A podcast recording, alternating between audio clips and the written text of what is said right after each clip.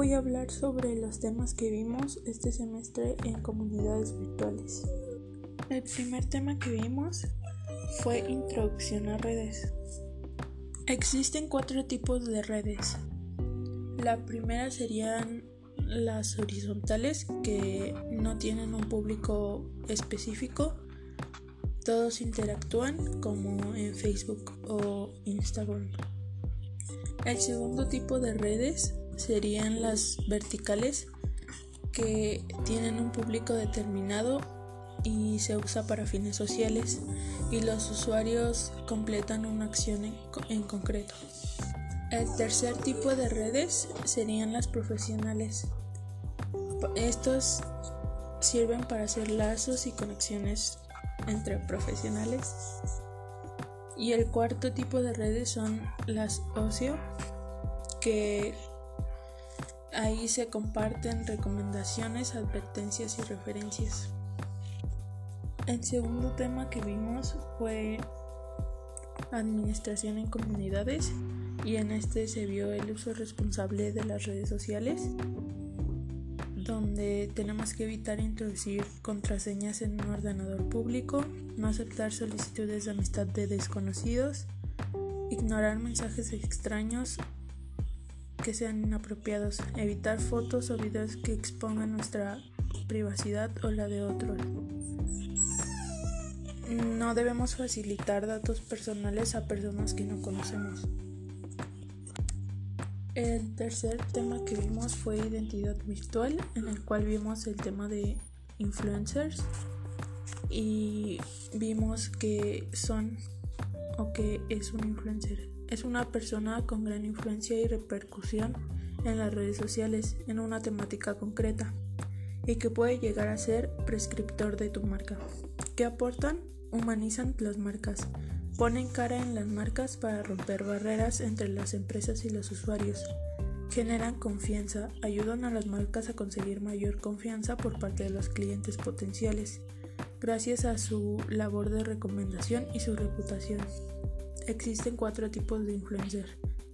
El prescriptor, el que recomienda, el conectado, que le gusta la marca, el usuario, fiel a tus servicios, y el simpaticante que se identifica con la marca. El cuarto tema que vimos fue distribución de archivos multimedia por medio de un sistema de redifusión RRS.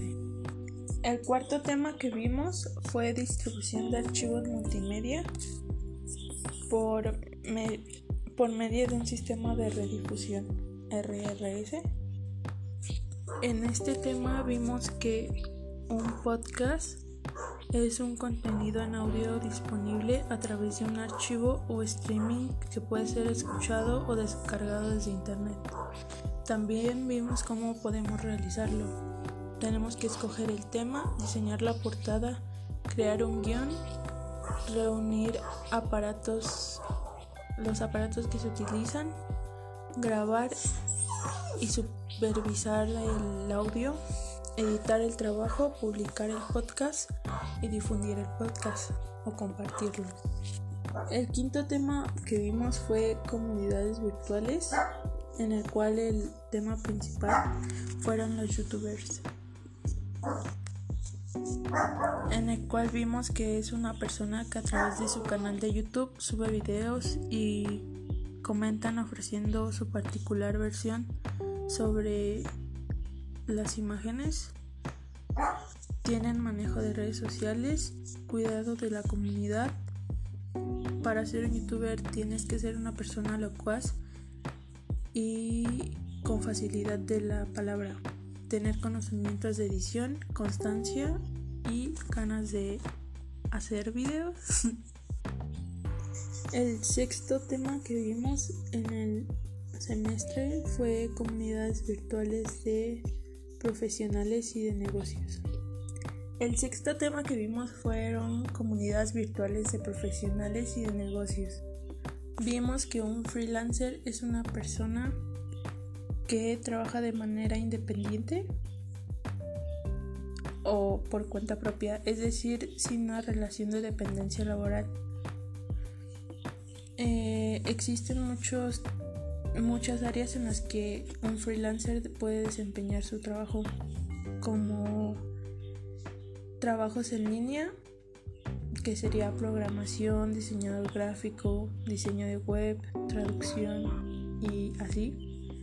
Las ventajas de ser un freelancer puede ser que trabajas en un tiempo parcial o completo. La diferencia con los trabajadores fijos es que la empresa no está obligada a proveer equipo ni tampoco realiza un pago de beneficios adicionales. Para ser un freelancer necesitas formación profesional, habilidades de ventas y autopromoción, un portafolio atractivo, presencia online y perseverancia. Se presentan propuestas como freelancer, deben ser detalladas, no solo el precio, sino desglosar todo lo que incluye tus servicios, haciendo ver al cliente que eres el mejor para ayudarle. También vimos el e-commerce o comercio electrónico, que sería venta en línea. Y vimos que permite que el usuario viva una experiencia de compra parecida a la que tendría en el establecimiento físico. Repercute en notariedad y reputación de marca y permite diferenciarse de la competencia. Eh, también sirve como una experiencia de compra rápida y sin fricciones a través de recomendaciones personalizadas en tiempo real que dan respuesta a un consumidor que no quiere perder ni un segundo. Tiene accesibilidad desde cualquier dispositivo, mayor visibilidad para los productos o servicios. El negocio puede estar abierto las 24 horas en cuanto a pedidos. Se reducen costos y gastos. El séptimo tema que vimos fue comunidades virtuales educativas, que sería e-learning en el cual vimos tres tipos, que sería el Electronic Learning, que se conoce también como teleformación o aprendizaje virtual. Es la evolución de la formación a distancia tradicional a través de la correspondencia, pero sumada al uso de la tecnología. Esta modalidad comparte con las otras dos la opción de que sea el alumno el que marque su propio ritmo, además de permitir la deslocalización del conocimiento combinando, combinando materiales auditivos, visuales y audiovisuales, sin salir de la plataforma. Favorece el registro por parte de los seguidores de toda la actividad realizada por los estudiantes.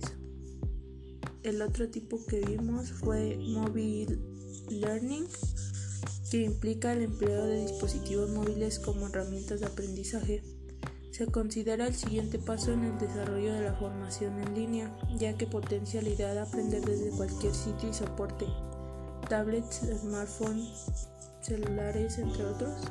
De hecho, el 92% del acceso al Internet ya se realiza a través de los móviles. Según la encuesta anual Navegantes que elabora el Estudio General de Medios, EGM, si comparamos esta con la modalidad anterior, el mobile learning es más variada y depende aún menos de la ubicación, consiguiendo una interacción más inmediata a través de los dispositivos más pequeños, a menudo inalámbricos. Sin embargo, esta tendencia deja fuera algunos contenidos, como aquellos que se apoyan en programas tipo Flash.